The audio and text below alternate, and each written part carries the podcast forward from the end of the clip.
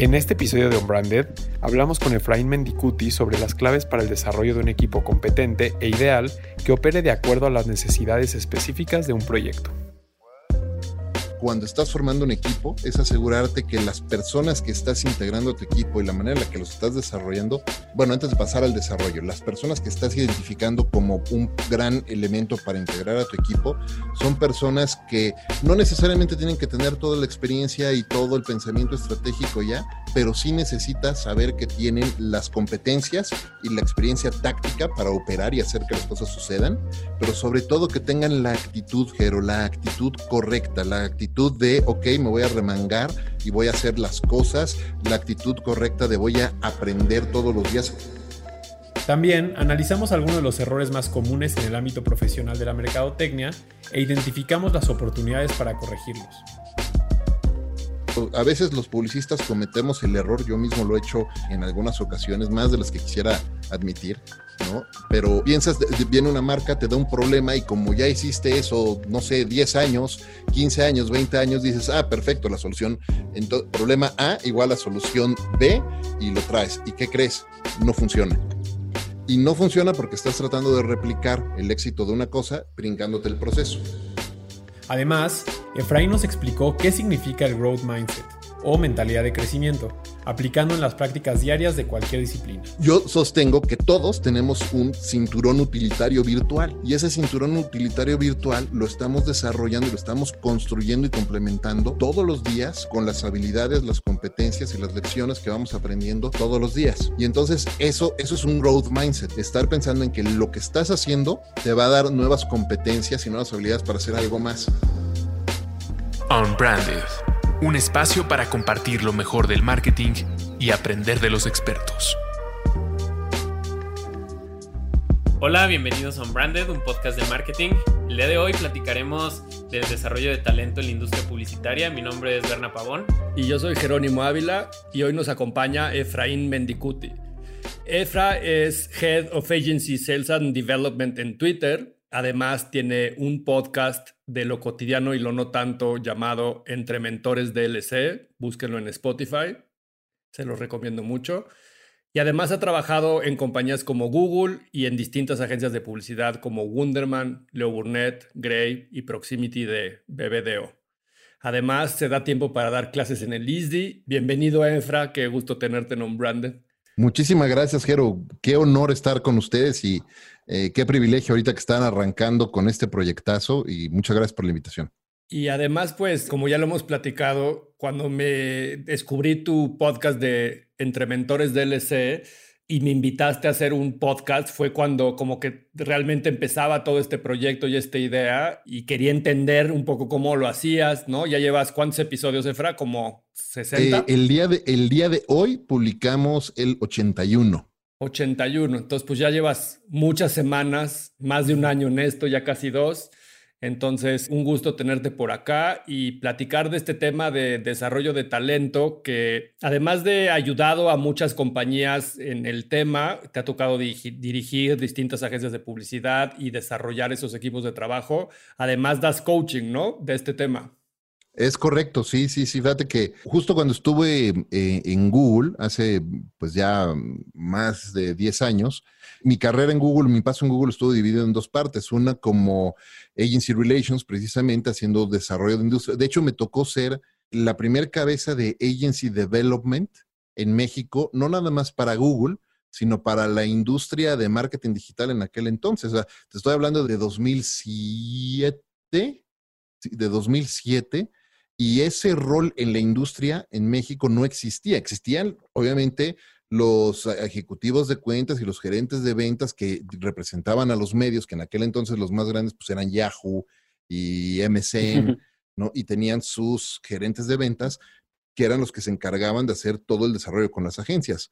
Pero el rol per se de desarrollo de relaciones con agencias no existía. Entonces me tocó ser el primero en la industria en empezar a picar piedra con ese rol y me tocó la fortuna de poder hacer mucho trabajo de educación, de industria y de evangelización de industria en aquel entonces. Y era muy chistoso porque nos juntábamos en todos los foros que había en ese momento de industria, ya fuera con la IAB o con cualquier organizador de eventos, cuando hablaban de marketing digital, me tocaba compartir siempre el escenario con Jorge Pedrero, que lo conoces bien, de MSN, él estaba en MSN en aquel entonces, Luis Arbizu representando a Yahoo, Paco Ceballos representando Mercado Libre, y entonces llegó un momento en el que íbamos yo creo que nos habíamos aventado unos seis meses de ir exactamente a los mismos eventos y casi casi en el mismo orden, ¿no? Entonces llegó un momento hasta que bromeábamos y decíamos, oye, pues vamos a hacerlo ahora como sketch, ¿no? Yo doy la parte de Yahoo y tú das la parte de Google y nos vamos cambiando porque estábamos siempre eh, ahí. Y por ese trabajo de educación de industria, empecé a hacer mucho trabajo también en el Comité de Educación de la IAB. Y de hecho tuve la fortuna de presidir el Comité de Educación de la IAB durante cuatro años, que pues, iba en contra de los canos, pero nadie se aventaba el rol, entonces yo me seguía aventando como esa responsabilidad. Y entonces el equipo de Learning and Development, o mejor dicho, de Sales Learning de Google, vio el trabajo que estaba haciendo en temas de educación y me invitaron a integrarme a ese equipo.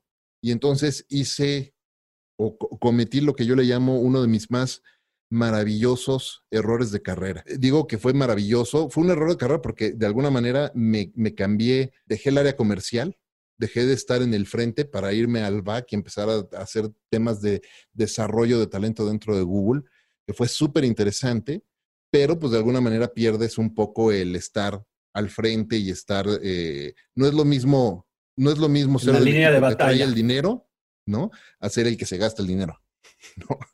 es más divertido siempre gastarse el dinero, ¿no? Es más divertido gastarse el dinero, pero tienes que pedir más permiso. Entonces, este, eh, me voy a hacer eso y digo que es maravilloso porque tuve la oportunidad, Jero, de entender y de descubrir mi pasión por el desarrollo de talento.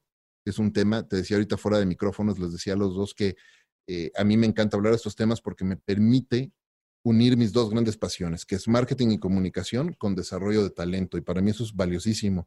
Y entonces ahí, cuando descubrí esa pasión, tuve la oportunidad de meterme a estudiar y a, certificarme como coach. Te estoy hablando de 2000, no sé, habrá sido esto 2009, 2010, y no existían los másters en aquel momento en temas de desarrollo de talento. Existía por ahí un diplomado en psicología positiva y, y existía por ahí algunas maestrías de recursos humanos, pero no eran de desarrollo de talento. Entonces, eh, tomé la decisión de en lugar de meterme a buscar alguna maestría que no era lo que me gustaba, irme por la certificación y una certificación igual, un estudio de casi dos años para lograr esa certificación y después ya me seguía haciendo otras porque me, tengo que descubrir esa pasión. Y entonces, desde ese entonces, eh, he tenido la fortuna de estar haciendo un poco de coaching también, ayudando a algunas empresas o algunas personas sobre todo. Y, ahora que, que, hablas como de este tema de ser el evangelizador, creo que es como una forma en la que tal vez la gente que estamos metidos en marketing terminamos estando todo el tiempo, ¿no? Tratando de, por ejemplo, Jero, ¿no? Yo lo, de lo que he platicado con él, pues él a finales de los 2000 evangelizaba a la gente con el uso de Internet, ¿no? Y, y a mí me tocó en su momento, pues evangelizar a mis clientes de la importancia de las redes sociales y en tu caso, el desarrollar talento, creo que hay una gran pregunta y creo que si en algo nos vamos a centrar en este capítulo de, de On es en tirar mitos. Y creo que el primer mito que me gustaría que nos ayudes a derribar es ¿qué es más importante? ¿El talento versus el trabajo duro? El trabajo duro 100% todo el tiempo. No importa qué tan talentoso sea una persona, qué tan brillante sea y qué tan eh, hábil sea, si no hay un verdadero esfuerzo atrás, esa persona se queda perdida, Bernardo. Y creo que en, la industria en la que trabajamos se ve muchísimo. De repente conocemos gente que es talentosísima, que es brillante, que tiene unas ideas increíbles, pero si esas ideas se quedan en, en hablarlas y decir, mira qué maravilloso soy, y no hay una disciplina de trabajo atrás que haga que esas ideas se, se, se conviertan en realidad, pues ahí se queda, ¿no? Y fíjate que hay una, hay una persona que yo admiro mucho, un podcaster en, Estados Unidos que yo admiro mucho que se llama Ed Millet. Y una de las cosas que Ed continuamente sugiere es eso, ¿no? El tema del trabajo continuo y del esfuerzo por encima de todas las cosas. Entonces, yo creo que no es hasta que te cae el 20 de que el éxito realmente se obtiene cuando estás trabajando fuerte y no porque eres muy talentoso, brillante en algo. Tu mindset y tu visión y la forma de trabajar cambia totalmente. Y también yo creo que tiene que ver con que vivimos en una industria sobre todo cuando la ves desde la parte digital que ha sido altamente cambiante en los últimos años, donde todo el tiempo tienes que aprender nuevas habilidades y a veces hasta desaprender algunos otros paradigmas y comportamientos, ¿no? Y entonces, pues solo la disciplina te va a llevar como al éxito constantemente de un trabajo que todo el tiempo vas a tener que retar ese status quo de cómo se venían haciendo las cosas por décadas o desde hace mucho tiempo para una marca le funcionaban ciertas cosas y de repente pues ya no funcionan tan bien como antes y entonces hay que probar nuevos horizontes, nuevos medios, nuevos mensajes, nuevos posicionamientos, hasta nuevos targets, yo creo. Yo creo que con la pandemia vamos a ver muchas marcas que van a tener que reenfocarse de mercados y pues todas las áreas de marketing o todas las agencias que trabajen con esas marcas pues van a tener que, como dices, trabajar muy duro para ir como en esta, también esta idea como de la mejora continua, ¿no? O sea, yo creo que algo que hoy representa mucho al trabajo que hacemos es que todo el tiempo lo tenemos que estar midiendo y haciendo cada vez mejor. Y yo que si eso lo aplicamos como en nuestra vida profesional, también nos está como motivando todo el tiempo a mejorar nuevas habilidades, aprender nuevos softwares o metodologías o técnicas, eh, estar leyendo más que antes como otro tipo de, de formas de pensar, temas que incentiven la creatividad. Cuando tú te ha tocado trabajar con o estructurar todos estos equipos de trabajo, ya sea en tu vida de agencia o desde el lado de los medios como Google o ahora Twitter, Efra, cómo tener luego también como un balance entre el pensamiento estratégico que vas desarrollando a lo largo de tu carrera o de negocio, pero también la parte táctica y ya como de ejecución, ¿no? Como de realmente saber operar las cosas y cómo funciona, como esa dinámica. Y para ti, ¿qué es como más más importante de nutrir ese alto nivel de la estrategia o empezar con lo táctico y después desarrollar la parte estratégica o viceversa? En un episodio de Entre Mentores justo platicaba con Luis Ribó y platicábamos, eh, Ribó y yo, de, de, eso, ¿no? De repente hay gente que tiene su garbanzo de libra y se vuelve famoso por una campaña, pero después les es imposible replicar el éxito de esa campaña en otras.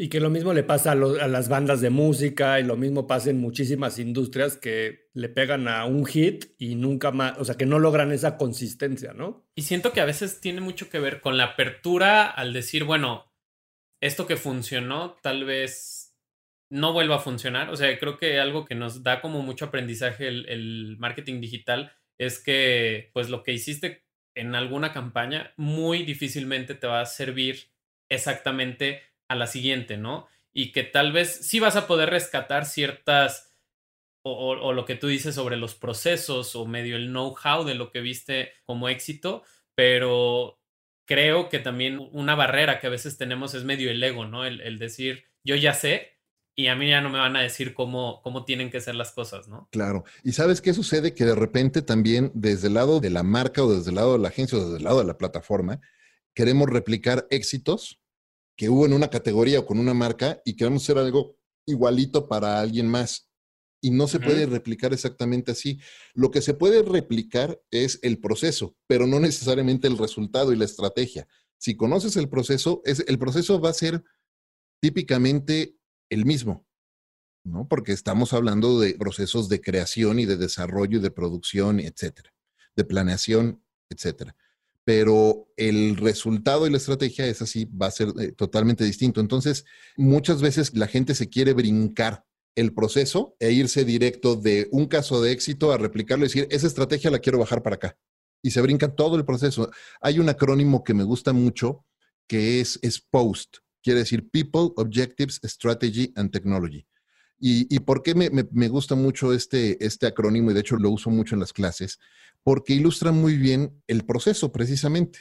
Entonces, ¿qué sucede? Que los, a veces los publicistas cometemos el error, yo mismo lo he hecho en algunas ocasiones, más de las que quisiera admitir, ¿no? Pero piensas, viene una marca, te da un problema y como ya hiciste eso, no sé, 10 años, 15 años, 20 años, dices, ah, perfecto, la solución, problema A igual a solución B y lo traes. ¿Y qué crees? No funciona.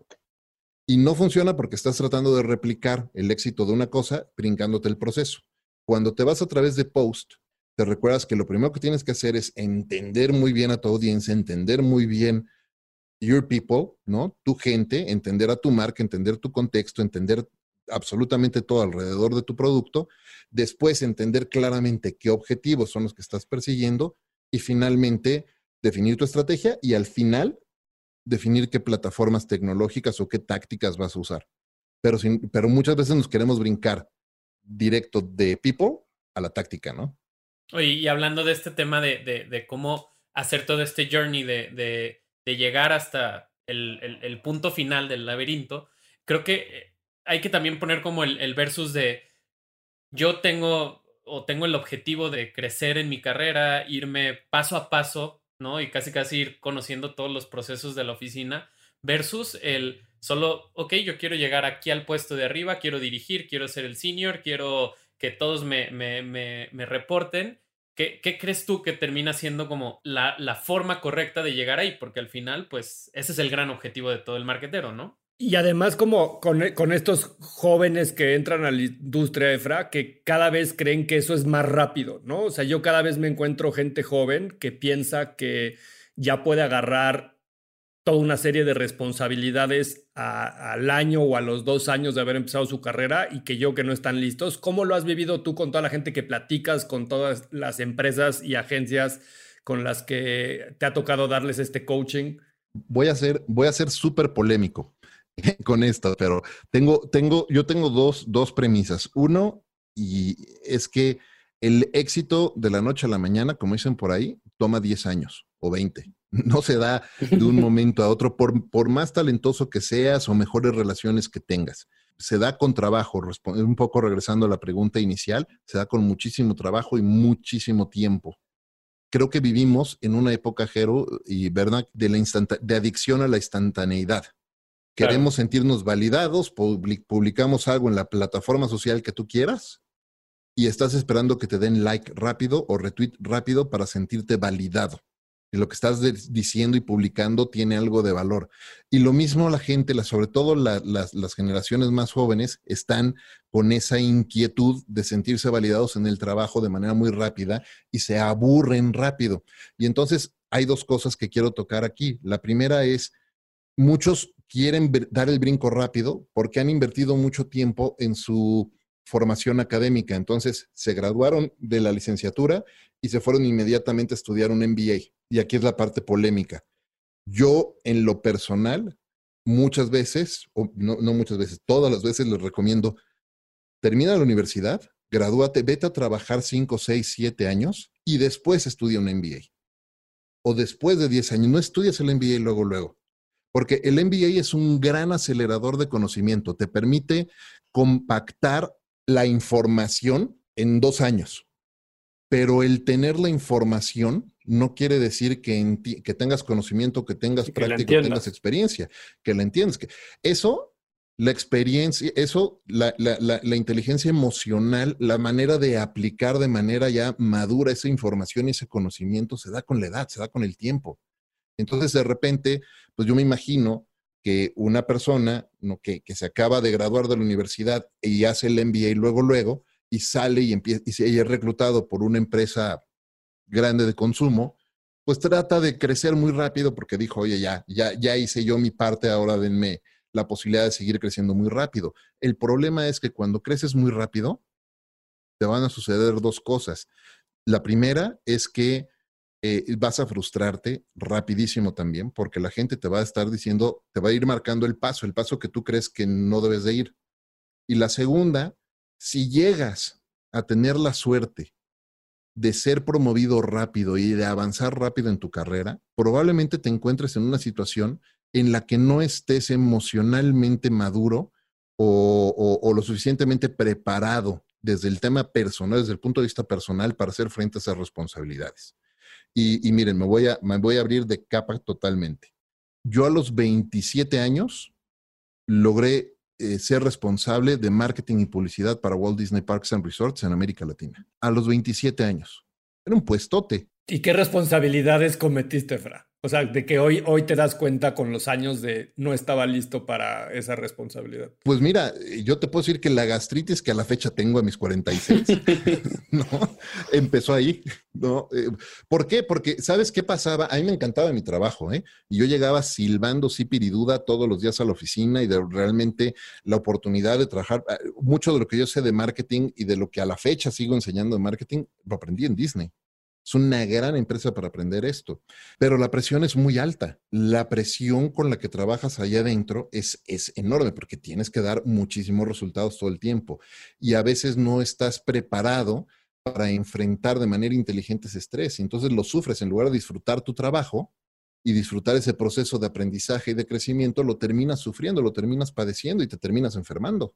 No se trata solo de saber, o sea, no se trata solo del tema didáctico o lo que aprendes en cuestión de, teoría, sino que al final estamos en una industria en la que se aprende de error, que se aprende de el error propio, del error de tu jefe, de entender el contexto, las habilidades sociales, que al final yo siempre les digo a mis alumnos que, creo que en, esta industria las habilidades sociales cuentan y cuentan mucho, ¿no? El, el poder desarrollar a tu equipo, el poder llevarte bien, el poder administrar los tiempos de las personas, como dices tú, el no comerte tu estrés, ¿no? Y que tu estrés no te acabe a ti. Fíjate, no sé si alcanzan a leer, pero yo tengo un letrero aquí atrás, pegado, que es un recordatorio que me puse a mí mismo, que dice, entiende la diferencia entre conocimiento y experiencia real. 100%. Y marca, eh, para mí marca toda la, toda la diferencia, ¿no? Y entonces, eh, cuando, cuando empiezas a verlo así, tiene que ver mucho con el mindset también. Y no sé si, si, están familiarizados con este libro, el trabajo de, Carol Dweck. Y tiene este libro maravilloso que se llama eh, Growth y habla del growth mindset. ¿no? Y entonces ella explica, y es un trabajo fenomenal explicando cómo podríamos dividir a las personas en dos tipos de personas. Por un lado, las personas que tienen un mindset fijo, una manera de pensar fija, y luego los que tienen la manera de pensar en cuanto al crecimiento. ¿Y a qué me refiero con esto?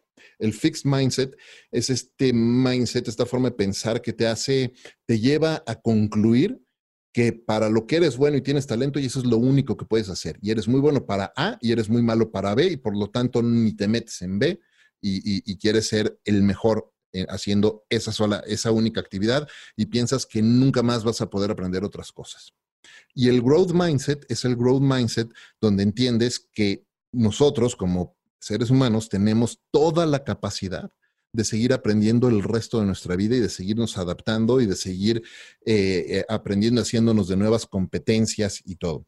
Y entonces, de repente, eh, cuando salimos de la universidad, típicamente la gente sale con un mindset fijo, con un fixed mindset, pensando, ya estudié, ya terminé mi carrera, ya terminé este, mi licenciatura, mi MBA, lo que sea, ya para esto es lo que soy bueno y aquí es donde me tienen que reconocer y aquí es donde tengo que estar y nada más.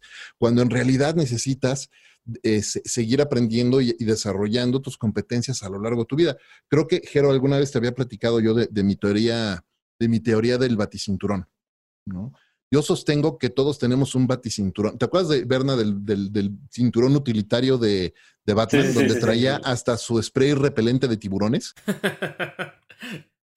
Yo sostengo que todos tenemos un cinturón utilitario virtual. Y ese cinturón utilitario virtual lo estamos desarrollando y lo estamos construyendo y complementando todos los días con las habilidades, las competencias y las lecciones que vamos aprendiendo todos los días. Y entonces eso, eso es un growth mindset, estar pensando en que lo que estás haciendo te va a dar nuevas competencias y nuevas habilidades para hacer algo más. Y eso te permite además hacer una cosa bien interesante, que es el famoso branch out, que no necesariamente tienes que seguir creciendo de manera vertical en tu carrera, sino que de repente puedes empezar a explorar otras, otras cosas y otras habilidades y de repente te das cuenta que sí lo puedes hacer. Y ahora que hablas de, de este crecimiento no vertical, sino horizontal, de, cómo cuando vives distintas realidades y tienes como una realidad polarizada que a lo mejor y te gusta hacer mucho eh, deporte y eres creativo, o resulta que tenías una disciplina de la música y, también eres este contador y tienes vidas como un poquito polarizadas, es ahí donde también tienes como el acceso a ideas que tal vez a, a alguien no se le ocurrirían normalmente o donde no eres tan creativo, entre comillas, porque no tienes como este visión o este panorama tan abierto, ¿no? Y creo que ahí va mucho esto que hablas tú de desarrollar como habilidades, que cambiar el paradigma de, ok, quiero seguir creciendo en puesto como jerárquico,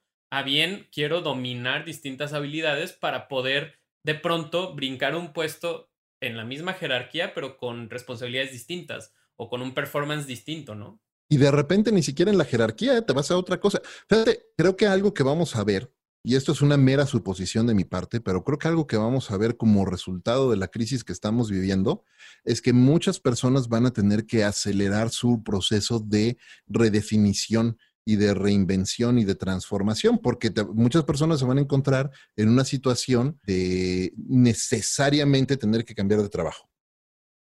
Y se van a tener que reinventar en muchas cosas.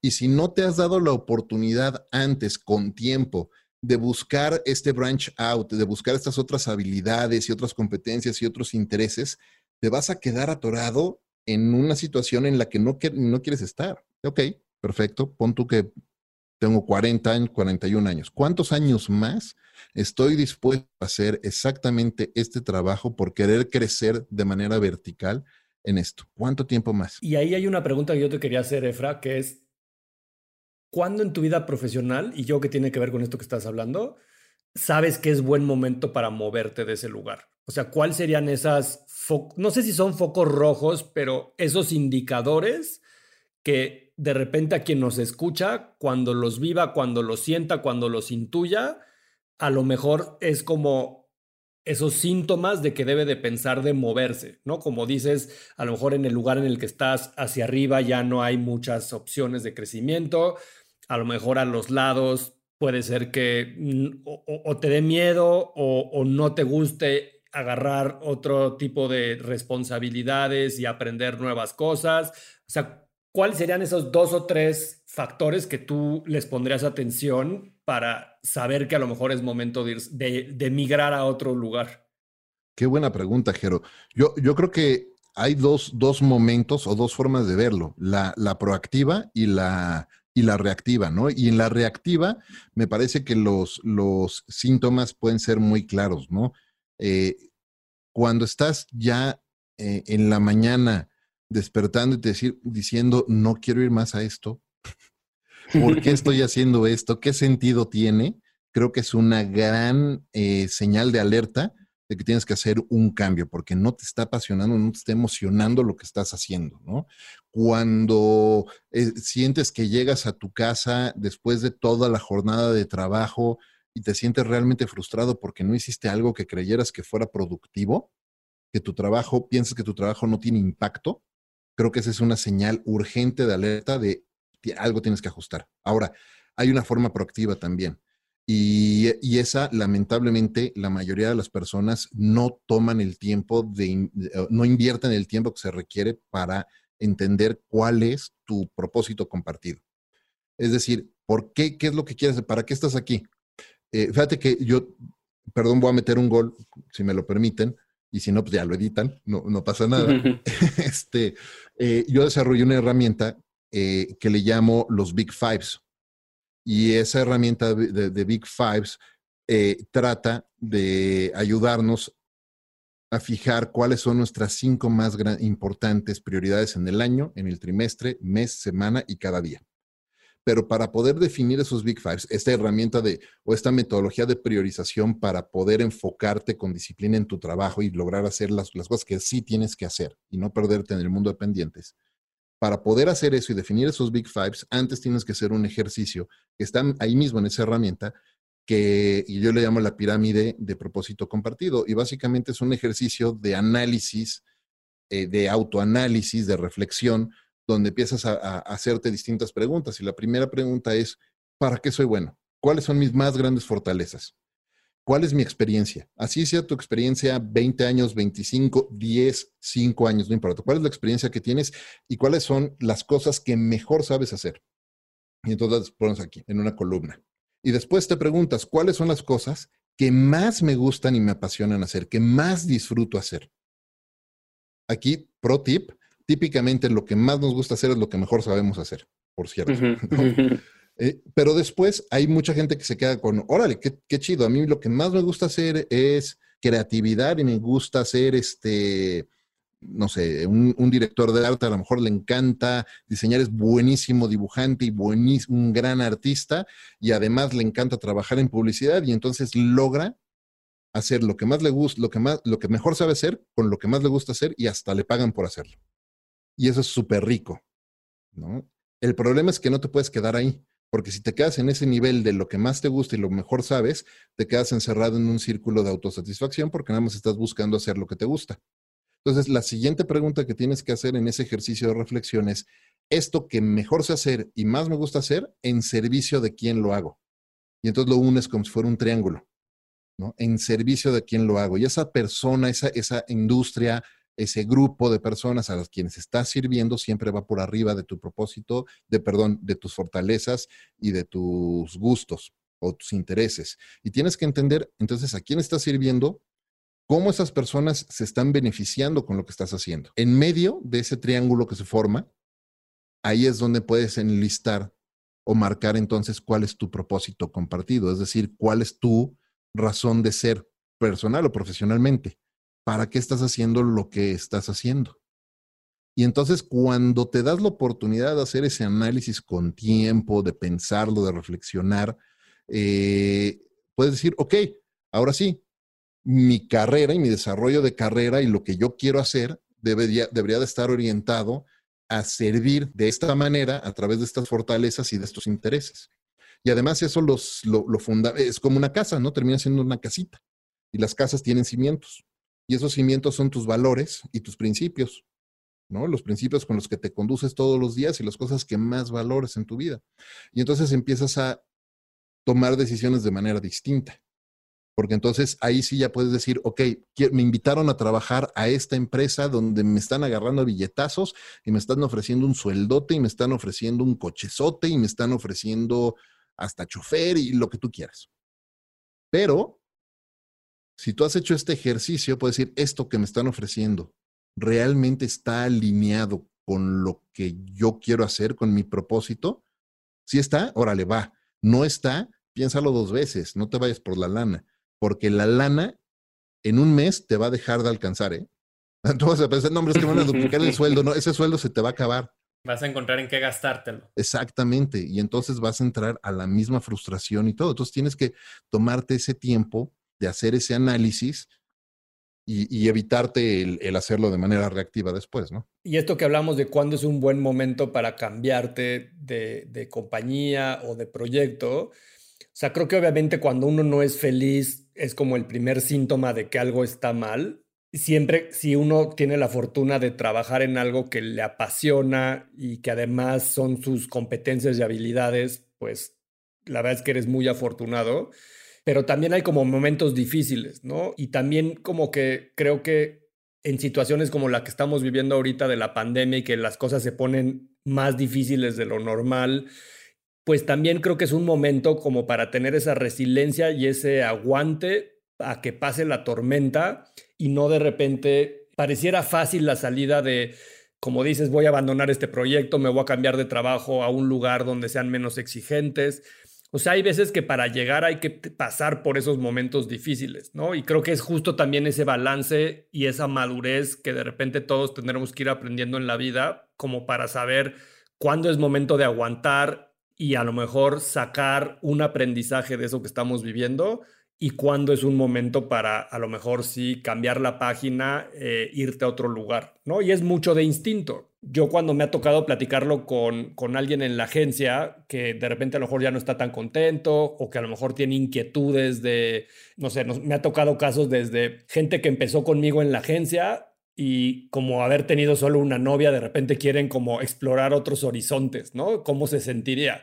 Y entonces, pues lo entiendes porque es una curiosidad como natural querer probar opciones y a veces también ha habido casos de gente que es muy feliz a ese otro lugar al que se fue porque encontró otras cosas que lo llenaron y lo hicieron contento. Y hay otros que también les ha servido para valorar las cosas que tienes, ¿no? O sea, en términos de propósito, en términos de valores, en términos de, de muchas cosas que de repente uno piensa que el de enfrente es mejor o como dicen, ¿no? Que el pasto es más verde del otro lado, pero ya que estás del otro lado, pues ya no está tan verde, ¿no? Y también tiene como problemas y, en fin. Y, creo que también algo importante, y no sé qué opinas tú, Efra, el no dejar que, que, te llegue la factura social, porque mucho hemos platicado o hemos escuchado en esta pandemia que si no sales con un proyecto nuevo y si no creciste, pues digo, a veces es muy válido el, que no suceda eso, porque tal vez el, hay gente que vive ya con esta presión de,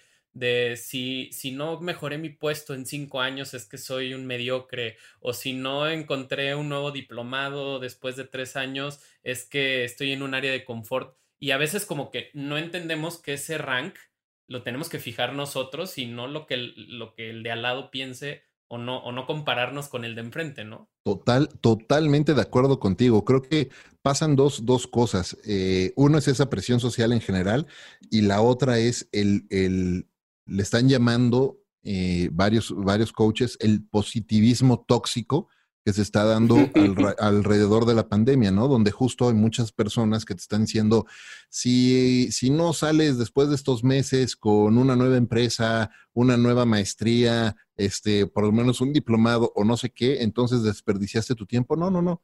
No se trata, no se trata de eso. Eso, eso se conoce como positivismo tóxico. La otra cosa es lo que decías tú, la presión, la presión social, donde nos han enseñado que la, durante años, ¿eh? nos han enseñado que la, la única eh, señal o muestra de éxito es que estás siendo promovido y avanzando y hoy tienes este puesto y luego este otro puesto y vas subiendo y vas creciendo, etcétera, ¿no? Y, y, eso, por cierto, nos lleva a una enfermedad enorme que es el cuando llegue, ¿no? Cuando llegue a esto voy a ser feliz. Cuando tenga esta empresa voy a estar bien. Cuando me promuevan, entonces ya voy a estar mejor. Cuando me paguen más, ya voy a ser feliz. Y no es cierto. Oye, me gustaría como cerrar el episodio con unas preguntas rápidas, Efra, y, me gustaría que lo hagamos como que entre los tres dijéramos como cuál, e, de una forma muy concisa, cuál es como nuestro tip para quien nos escucha en tres temas que creo que todos los que estamos en un rol que hay que desarrollar talento, contratar talento o hacer que el talento crezca, nos debieran haber enseñado en algún momento de la vida o de la universidad o de la escuela y que nadie nos enseña. Entonces, e, el, primer tema es cómo reclutar o cómo contratar gente, ¿no? O sea, ese es como un proceso que todos tenemos que hacer alguna vez y que nadie nos dijo cómo hacerlo. ¿Cuál es esa cosa en la que tú te fijas, Efra, cuando contratas a alguien? Así, lo una de las cosas muy importantes que hagas. La actitud de la persona. La actitud de la persona y a veces hasta parece como una trampita, pero la forma en la que reaccionan ante un momento incómodo, por ejemplo. De acuerdo. ¿Tú, Berna? Yo creo que justo como el, el, buscar pensar más en o entender más a la persona, o sea, el contexto en el que en el que vive y tal vez entender si, si el, el, la el persona que estamos contratando es en su día a día lo mismo que buscamos nosotros como agencia. Más que si como tiene talento, exacto, que sea alguien, el, el, el, humano que nos gustaría contratar o tener ahí en el equipo. Por ejemplo, yo me fijo mucho, no tanto en dónde estudió y así, si cuántos MBAs lleva, sino que sea autodidacta porque creo que justo estamos en una profesión que hay que aprender tantas veces en el camino que esa capacidad de autoaprendizaje yo la valoro muchísimo. Me, encanta. Fíjate que una vez Rul Cardos me decía que lo que se fija, la pregunta que él se hace es, ¿invitaría yo a esta persona a comer a mi casa? Órale, ese, es, un gran filtro. Segunda pregunta, que de, las cosas más incómodas que hay, eh, que tienes que hacer con tu jefe o con, con alguien que le reportes, que es cómo pedir un aumento, Efra. qué, buena, eh, qué buena pregunta. Creo que lo que primero tienes que hacer es reconocer lo que estás haciendo bien. Y, pero tienes que entender una cosa, Jero, aquí es súper importante dos cosas. Reconocer que te lo mereces, y eso está muy bien, y saber por qué te mereces ese aumento o ese reconocimiento en forma de un aumento pero también a la vez tenemos que entender que nadie nos debe nada. Es decir, por más que nos lo merezcamos y hayamos trabajado y hecho el mérito y tengamos la experiencia y tengamos el conocimiento y todo, nadie nos debe nada, porque esa experiencia y ese conocimiento y todo lo que tenemos, así y lo hemos puesto en servicio de la empresa, a cambio de eso nos han seguido pagando. Entonces no nos deben absolutamente nada. Entonces, eh, el tener esa cabeza fría para poder negociar un, un incremento de sueldo me parece que es súper clave. Porque si no, empiezas a meter la emoción y empiezas a meter la frustración de es que no me valoran, es que no me quieren, ¿no? Y, y, no, a ver, nadie nos debe nada, ¿eh? Yo, yo, yo, le, yo le agregaría también el, el, el, sentido racional de por qué estás pidiendo ese aumento. O sea, al final entender que la empresa es un monstruo que, se, que, que vive del dinero y, y, entender si, si ese aumento racionalmente para la empresa o, o en torno a la situación financiera de la empresa es, es viable, ¿no? Porque hay momentos en los que, pues por más que tú quieras más, pues tal vez llega un momento en el que la empresa ya no puede darte de comer a ti, ¿no? Y, y, sabes qué, con, con, eso, perdón, perdón, Jero, que vuelvo a meter mi cuchara en esta, pero creo que también una cosa que es bien importante es entender cuál es el valor y el tamaño del valor del trabajo que estás aportando a la, a la organización en ese sentido, justo porque hay personas que a lo mejor con, y, esto también tiene que ver mucho con, con, los paradigmas que nos han mal enseñado a lo largo de, de, de, de, la historia, donde se asocia el valor de tu trabajo con la cantidad de tiempo invertido. Y entonces la gente mal asocia que si quieres ganar más, entonces tienes que trabajar más horas. No, lo que tienes que hacer es inyectar más valor a tu hora. Entonces hay personas que con una hora de trabajo van a, van a inyectar 20 veces más valor que alguien que trabaja 20 horas de trabajo. Y entonces, este, ahí también eso en, entra en la ecuación, es súper importante. Yo creo que lo que ustedes han dicho, yo también coincido y iba a decir algo parecido, pero creo que otro, otra recomendación que yo haría es como empatar expectativas.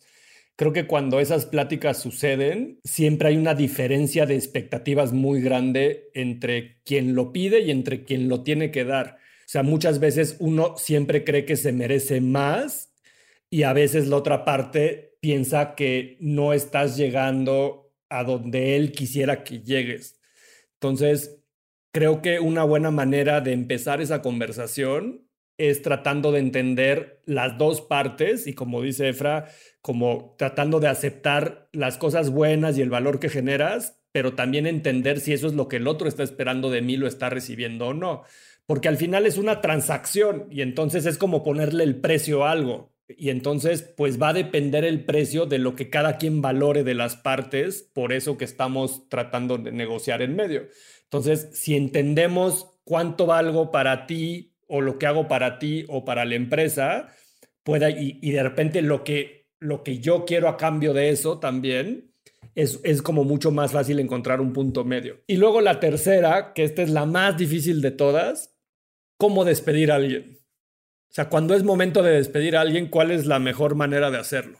Porque hemos hablado mucho este episodio de el desarrollo del talento, pero y, cómo reclutarlo, cómo encontrarlo, cómo moldearlo, cómo eh, eh, administrarlo de alguna manera, pero como todo, en la, como todo en la vida, todo tiene un fin y un ciclo, ¿no? Y cuando ese ciclo termina, ¿Cuál es esa recomendación de que tú le darías a alguien cuando es momento de despedir a alguien que, que está a su cargo?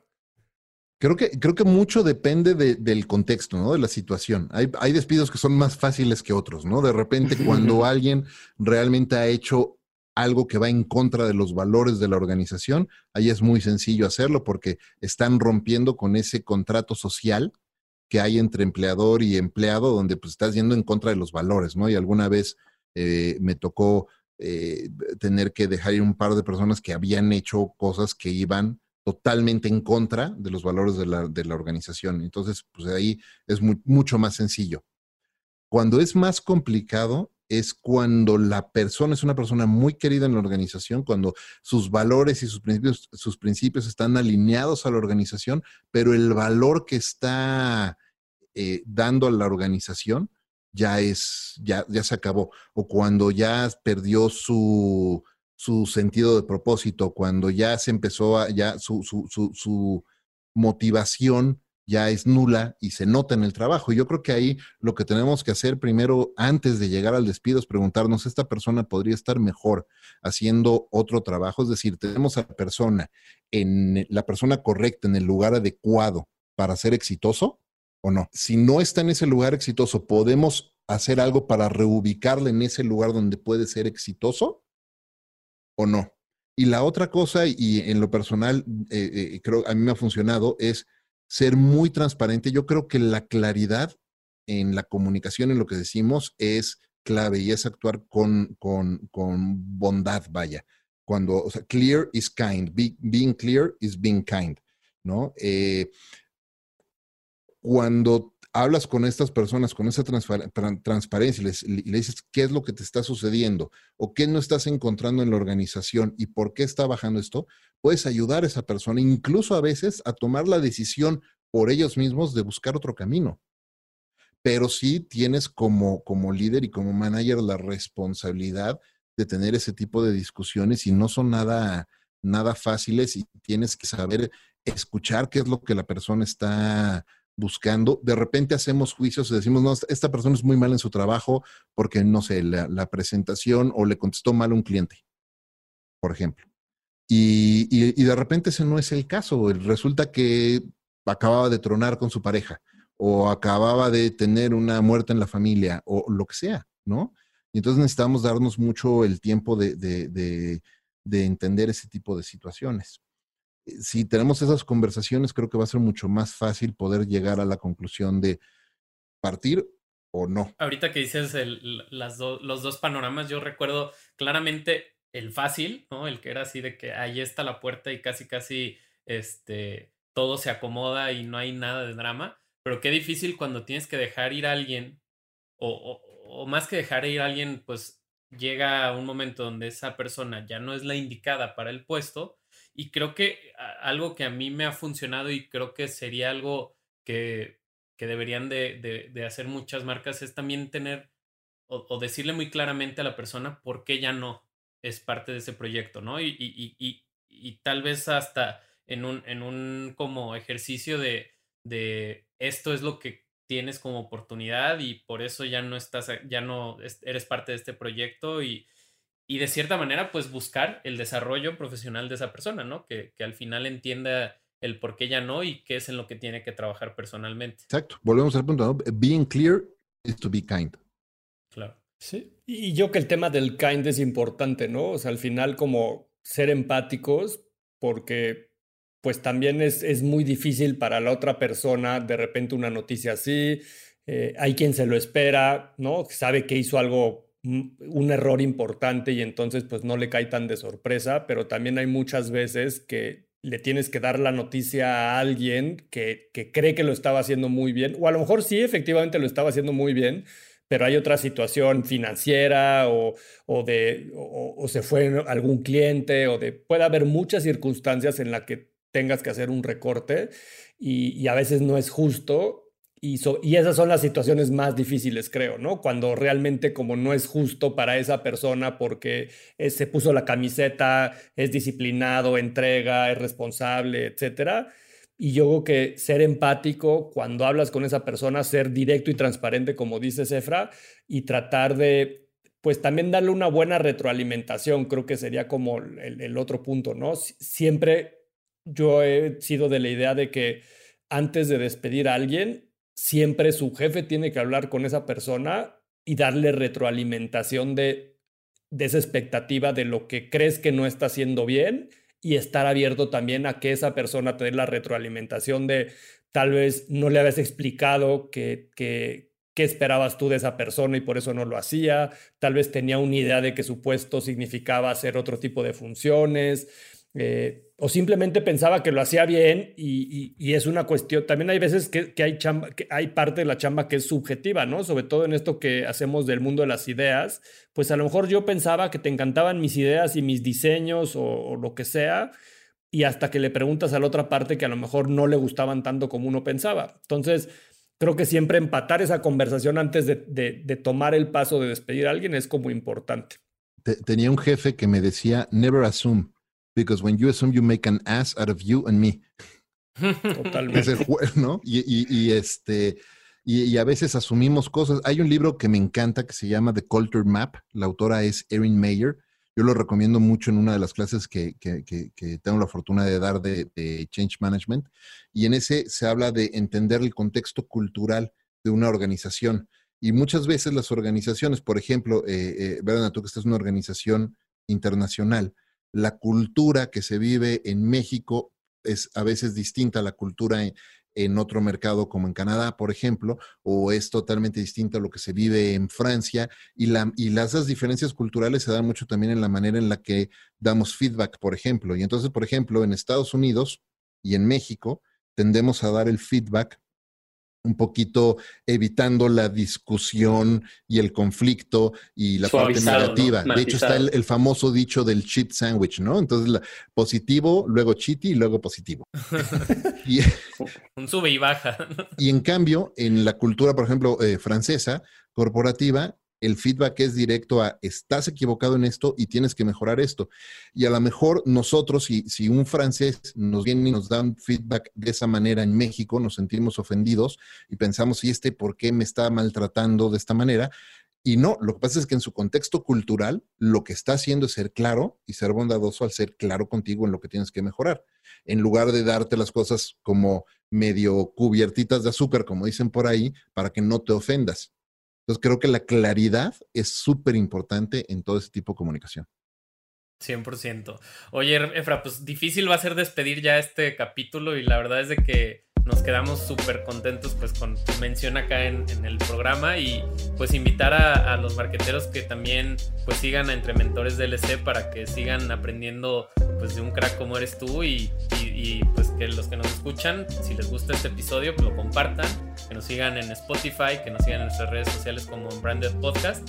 Muchas gracias Efra por estar por acá. Muchas gracias a ustedes. Hasta la próxima Efra. Nos vemos. Hasta pronto. Gracias. Unbranded, un espacio para compartir lo mejor del marketing y aprender de los expertos.